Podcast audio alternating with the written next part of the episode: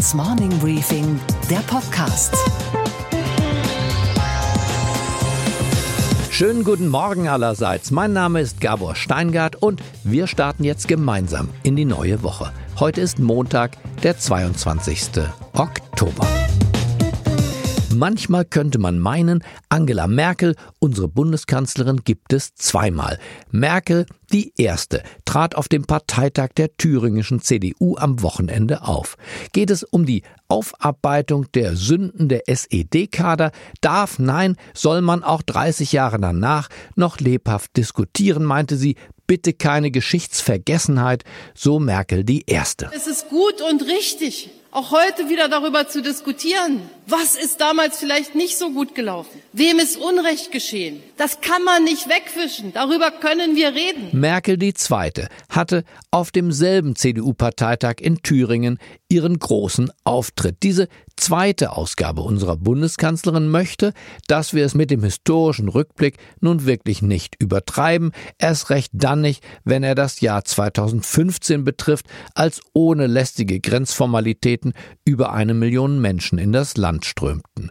Dann ist die Aufarbeitung des Gewesenen gleichbedeutend mit dem Verplempern von Zeit. Merkel die zweite Bitte. Aber liebe Freunde, wenn wir uns für den Rest des Jahrzehnts jetzt damit beschäftigen wollen, was 2015 vielleicht so oder so gelaufen wäre und damit die ganze Zeit verplempern und nicht mehr in die Zukunft schauen können, dann werden wir den Charakter als Volkspartei verlieren. Und deshalb fordere ich, dass wir uns jetzt um die Zukunft kümmern. Aber was ist dann mit der allerjüngsten Vergangenheit? Sagen wir mal mit der Zeit September 2017 und dieser krachenden Niederlage der Bundeskanzlerin bei der Bundestagswahl. Muss darüber nicht geredet werden? Merkel die Zweite sagt nein. Wir waren doch viel zu viel mit uns selbst beschäftigt. Vielleicht hat ja auch jemand nur die Bausteine ihrer Rede vertauscht. Vielleicht wollte sie ja sagen, dass wir 30 Jahre nach dem Ende der DDR endlich aufhören sollten, unsere Zeit damit zu verplempern, dass wir mit den alten Kadern abrechnen. Wenn wir uns für den Rest des Jahrzehnts damit beschäftigen wollen, was so oder so gelaufen wäre und damit die ganze Zeit verplempern. Und vielleicht wollte sie uns ja sagen, dass es sich lohnt, die Geschehnisse von 2015 und vom September 2017 doch noch mal so richtig aufzuarbeiten. Das kann man nicht wegwischen. Darüber können wir reden. Vielleicht gibt's ja auch Merkel die Dritte. Und die wäre dann eine nahe Verwandte von Till Eulenspiegel und spielt uns allen schon wieder einen Streich.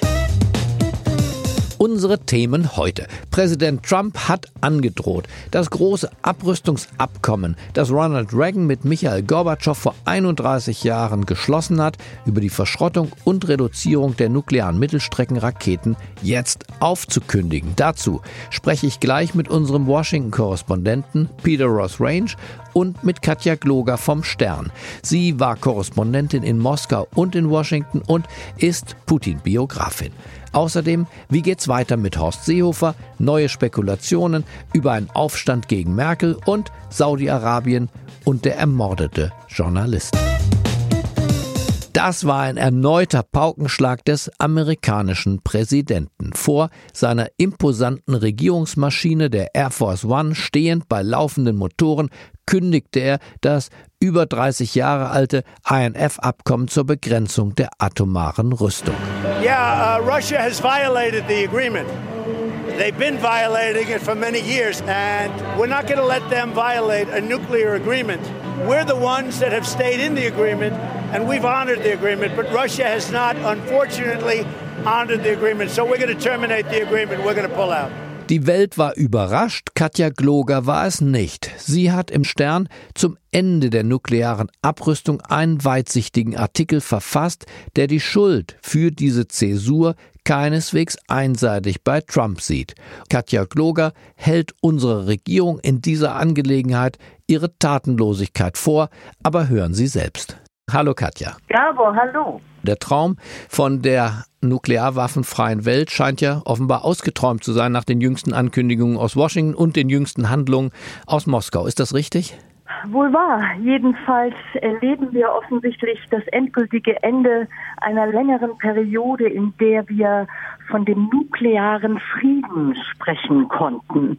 Und das Ende dieser Periode wird nun endgültig eingeleitet mit der Ankündigung des amerikanischen Präsidenten Trump aus dem INF-Abkommen auszusteigen, jenem wirklich historischen Abkommen, das vor fast 31 Jahren geschlossen wurde, in dem die beiden damaligen nuklearen Supermächte darauf verzichtet haben, Mittelstreckenraketen nicht nur zu stationieren, sondern nukleare Mittelstreckenraketen zu verschrotten, auf den Abfallhaufen der Geschichte zu werfen. Es waren ja damals Reagan und Gorbatschow, die das im Dezember 87 beschlossen haben und unterzeichnet haben in Washington. Wie kamen ausgerechnet die beiden zu einem solch historischen Abrüstungsabkommen? Ronald Reagan, den wir Deutsche ja vor allen Dingen immer so als harten, kalten Krieger, SDI und sowas erlebt haben, der kam sehr wohl und ich glaube auch unter dem Einfluss seiner Frau Nancy Reagan zu dem Schluss, dass ein Nuklearkrieg niemals eine Option sein kann. Und er traf sagen, in diesem Bemühen damals auf den äh, sowjetischen Generalsekretär Michail Gorbatschow, der dies ähnlich sah.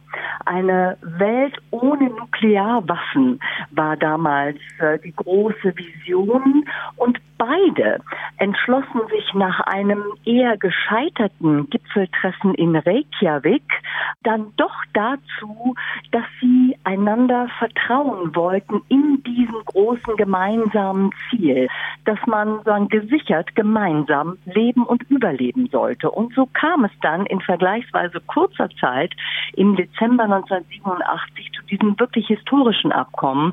Das ist das erste und bislang ja übrigens auch einzige echte Abrüstungsabkommen ist. Also fast 3000 Mittelstreckenraketen wurden dann in den kommenden Jahren äh, verschrottet.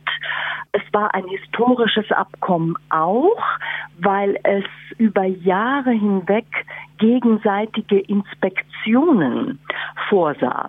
Man könnte sogar sagen, dass das gesamte Abkommen eine einzige vertrauensbildende Maßnahme gewesen ist. Die Mittelstreckenraketen waren ja damals zum Teil in Deutschland stationiert, also die amerikanische Mittelstreckenraketen. Die Pershing 2 Raketen, ich Pershing erinnere das. 2. Wir erinnern die Nachrüstungsdebatte. Genau. Ähm, die, so die sowjetischen SS-20 Raketen waren auf Westeuropa gerichtet und der Hauptkampfplatz ähm, wäre immer das geteilte Deutschland gewesen. Also besonders profitiert äh, von diesem Abkommen haben eigentlich die Deutschen. Also das Ende des Kalten Krieges wurde mit diesem Vertrag eingeleitet. Man könnte sogar sagen, ähm, dass dieser Vertrag die Grundlage legte für den späteren Prozess auch der deutschen Wiedervereinigung. Aber warum dann jetzt diese historische Kehrtwende? Ist Trump alleine schuld oder, und da frage ich dich als Putin-Biografin, du hast mehrere Bücher veröffentlicht, du warst Russland-Korrespondentin für den Stern, du kennst den Kreml und den Machthaber dort, kannst ihn einschätzen. Welchen Beitrag hat Putin geleistet dafür, dass es zu diesem Scherbenhaufen gekommen ist? In der ja seit Jahren abzuzeichnenden Abkehr vom Westen setzt auch Russland zunehmend auf die nukleare Karte, wenn man das so sagen darf. Ähm, Wladimir Putin hat in den vergangenen Jahren immer wieder nukleare Signale genannt, also auch ein rhetorisches Wettrüsten, das in diesem Fall zunächst von Russland ausgegangen ist. Ein rhetorisches Wettrüsten, aber auch nach all dem, was wir wissen, ein faktisches Wettrüsten, denn ähm, Russland hat seit Jahren schon begonnen, den INF-Vertrag zu brechen, indem es neue nukleare Mittelstreckenraketen oder nuklear bestückbare Mittelstreckenraketen entwickelt. Dann hätte Trump aber ja recht mit seiner Rhetorik, denn genau darauf beruft er sich, dass die Russen es eigentlich ihrerseits längst aufgekündigt haben durch diese Neuentwicklung von atomaren Mittelstreckenraketen.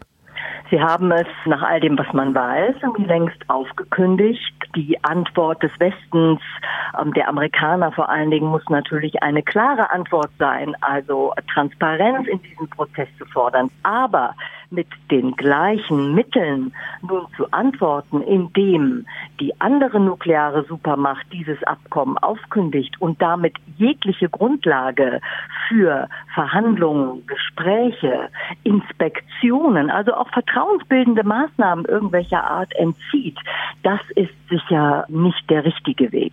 Was ich nicht ganz verstehe, warum macht ein kluger, würde ich jetzt sagen, aus meiner Kenntnis der Person, Machthaber wie Putin eine solche einseitige Maßnahme? Warum investiert er nicht in sein noch immer notleidendes und bei der Industrialisierung im Entwicklungsstadium sich befindliches Land? Warum traktiert er dieses Land mit einer atomaren Aufrüstung, von der er nie was haben wird? Entweder kommen diese Waffen zum Einsatz, dann sind alle vernichtet, oder sie kommen nicht zum Einsatz, dann hat er doch mehr als ein paar Zeitungsschlagzeilen damit nicht gewonnen. Warum tut er das? Zum einen ist es natürlich ein Argument nach innen, Gabor, nämlich das Argument, Russland ist endlich wieder auferstanden, wir sind eine Großmacht, wir lassen uns gar nichts gefallen. Also es ist zum einen ein innenpolitisches Argument. Zum zweiten fast fünf Prozent des Bruttoinlandsproduktes gehen mittlerweile in die Rüstungsindustrie. Also es ist ein Motor einer Wirtschaftsentwicklung. Oder ist Putin gar nicht mehr Herr im eigenen Haus, Katja, und die Militärs haben im Kreml das Sagen? Putin ähm, hat, soweit Sie das nachvollziehen können, sehr wohl das Sagen. Er hat sich sehr intensiv im Übrigen mit dieser nuklearen Frage beschäftigt. Ich glaube auch, dass es ähm, so ein bisschen der Versuch ist, diesen Mythos der nuklearen Supermacht Russland wiederherzustellen. Diese Form der Rhetorik, die wir auf der anderen Seite übrigens ja auch von Donald Trump kennen, der mit einem gewissen laissez-faire von nuklearer Aufrüstung redet, von neuen Nuklearwaffen, die ja ganz toll seien, auch von sogenannten Mini-Nukes, eine Entwicklung, die die Experten im Übrigen sehr beunruhigt. Mini-Nukes, ähm, eine neue Generation von Nuklearwaffen mit begrenzter Reichweite und begrenzter Kapazität, die man so zumindest äh, Träume in Teilen des Pentagon und in Teilen der amerikanischen Rüstungsindustrie, die man punktgenau einsetzen kann, auch in einem großen konventionellen Krieg. Die Führbarkeit des Nuklearkrieges, von der manche glauben, dass sie dann machbar sei, nicht nur der große Schlag, der die Weltvernichtung zur Folge hätte, sondern der vielleicht entscheidende strategisch-taktische Schlag in einem eigentlich konventionellen Krieg. Exakt und eines der Schlachtfelder, wenn man sich nun schon in solche Szenarien begibt, eines der Schlachtfelder wäre Europa und damit auch Deutschland. Und deswegen denke ich, muss Deutschland und muss auch die Bundesregierung da wirklich ein ganz klares Signal setzen, was den INF-Vertrag als Pfeiler europäischer Sicherheit, denn das ist er wirklich, als Pfeiler europäischer Sicherheit betrifft. Die Bundesregierung hat ihr Bedauern über die amerikanische Entscheidung ausgedrückt. Ich denke, das ist nun doch ein bisschen schwach. Ich, ich würde mir wünschen, ein sehr viel klareres Signal, auch von Seiten der Bundesregierung. Es ist ein Spiel mit Armageddon, schreibst du in deinem neuesten Sternartikel. Ja. Düstere Prognose.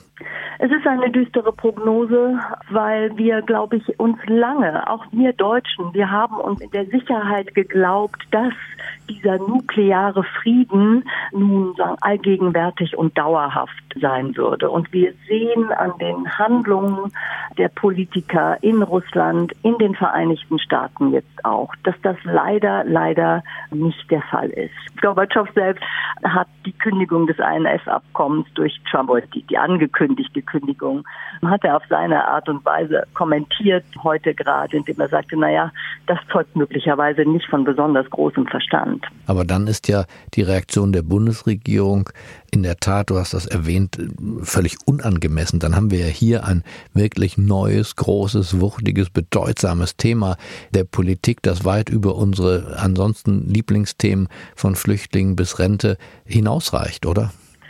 Natürlich leben wir alle hier in Europa, Deutschland allen voran, unter dem nuklearen Schirm der Vereinigten Staaten, also die äh, ausgesprochene Garantie der Vereinigten Staaten, dass im Fall des Falles die Vereinigten Staaten Europa beschützen würden, sozusagen Washington riskieren würden für Berlin.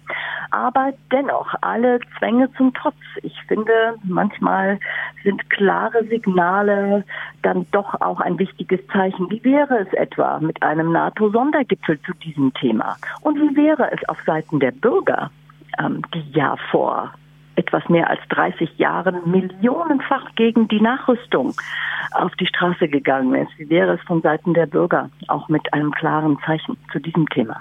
Das würde ich mir wünschen. Ja, also das, äh, liebe Katja, war kein Interview, das war ein Weckruf für alle, die nicht ganz taub in den Ohren sind. Ich bedanke mich bei Katja Gloger. Vielen Dank, Gabor. Bereichert um diese Einschätzung schalten wir zu Peter Ross Range, der seit Jahrzehnten die Präsidenten der USA auf all ihren Wegen und manchmal auch Abwägen begleitet. Hello, Peter Ross Range in Washington. How are you today? I'm good, Gabor. How are you in Berlin? I'm fine. President Donald Trump makes some noise. Again, he announced Saturday that the U.S. is pulling out of the landmark intermediate range nuclear force treaty with Russia. Peter, is he serious about that?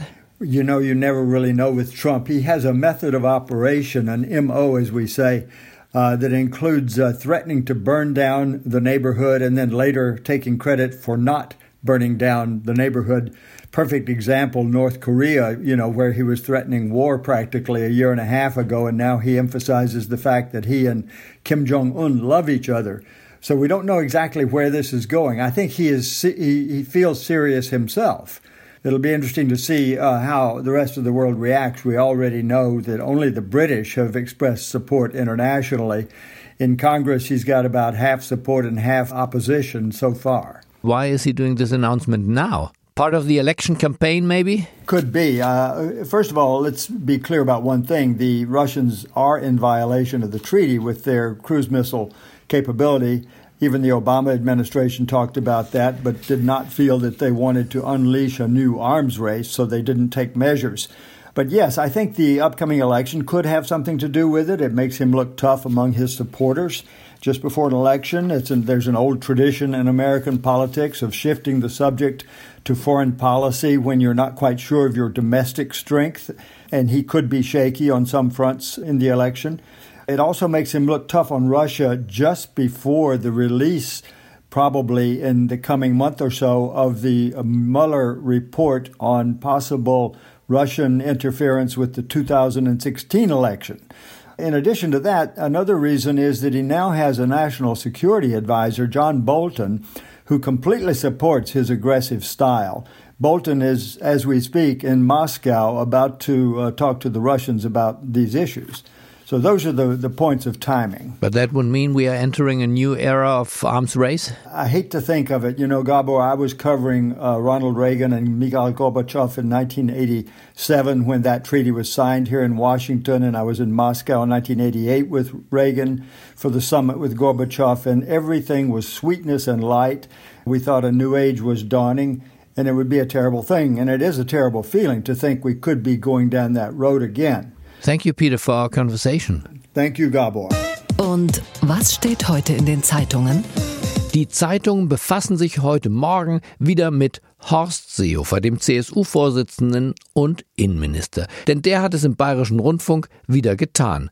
Seinen Rücktritt angedeutet. Nochmal mache ich einen Watschenbaum nicht. Eher stelle ich mein Amt als Parteivorsitzender zur Verfügung. Die Süddeutsche Zeitung sieht inzwischen auch andere CSU-Politiker unter Druck. Landesgruppenchef Alexander Dobrindt und Bundesverkehrsminister Andreas Scheuer zum Beispiel. Ich habe auch noch eine Spekulation zu bieten. Söder bleibt, Seehofer geht und Manfred Weber kommt, der Spitzenkandidat der Konservativen bei der Juncker-Nachfolge. Sie erinnern sich, der könnte, das höre ich aus gewöhnlich gut unterrichteten Kreisen, neuer CSU-Chef werden. Manche wollen das, zum Beispiel er selbst. Die Welt wittert einen Putsch gegen Angela Merkel, zumindestens wenn die Hessenwahl am kommenden Sonntag für die CDU daneben geht. Zitat, ich würde für gar nichts garantieren, wenn die Wahl schief geht, sagt ein Mitglied der Unionsfraktion, der namentlich nicht genannt wird. Allerdings, er ist nicht die einzige, wenn auch anonyme Stimme, die hier zu Wort kommt. Eine unvorhersehbare Dynamik wird entstehen, so eine andere anonyme Stimme, die Angela Merkel letztlich ihre Ämter kosten könnte. Die Welt kommentiert, die CDU ist sich selten einig in ihrem Fatalismus. Im Fall Khashoggi, Sie erinnern sich, das ist der in Istanbul mutmaßlich von Saudis ermordete Journalist, hat der türkische Präsident Erdogan neue Einzelheiten angekündigt. Schon morgen, also am Dienstag, will er alles veröffentlichen, was die türkischen Ermittlungsbehörden herausgefunden haben. Man ist auf das Schlimmste gefasst. Die FAZ befasst sich mit den deutschen Reaktionen auf den Fall. Zitat, es ist klar, dass man nach einem staatlicherseits eingestandenen, mutmaßlich bestialischen Mord nicht einfach zur Tagesordnung übergehen kann, jedenfalls nicht mit Blick auf Rüstungsexporte, die von der Bundesregierung zu genehmigen sind. Zitat Ende. Die Bundesregierung hat bisher lediglich angekündigt, diese Rüstungsexporte zu überprüfen, mehr nicht. In Berlin, so viel kann ich sagen, herrscht Hochkonjunktur für die Lobbyisten der Rüstungsindustrie, für Lobbyisten wie Dirk Niebel zum Beispiel, den ehemaligen Entwicklungshilfeminister der FDP, der jetzt als Söldner von Rheinmetall unterwegs ist. Und was, Gabor, geht eigentlich gar nicht? Da will die Bundesregierung die Kreidezeit in den Schulen beenden und 5 Milliarden Euro im Rahmen eines Digitalpaktes zur Verfügung stellen. Und wer protestiert? Die Beschenkten, die Bundesländer. Denn die pochen darauf, dass sie die Hoheit über die Schulpolitik besitzen und niemand sonst, dass die Verfassung sogar die Bevormundung der Länder in der Schulpolitik durch den Bund ausschließt. Na gut, es lebe der Föderalismus, es lebe die Kleinstaaterei, auch die im Kopf.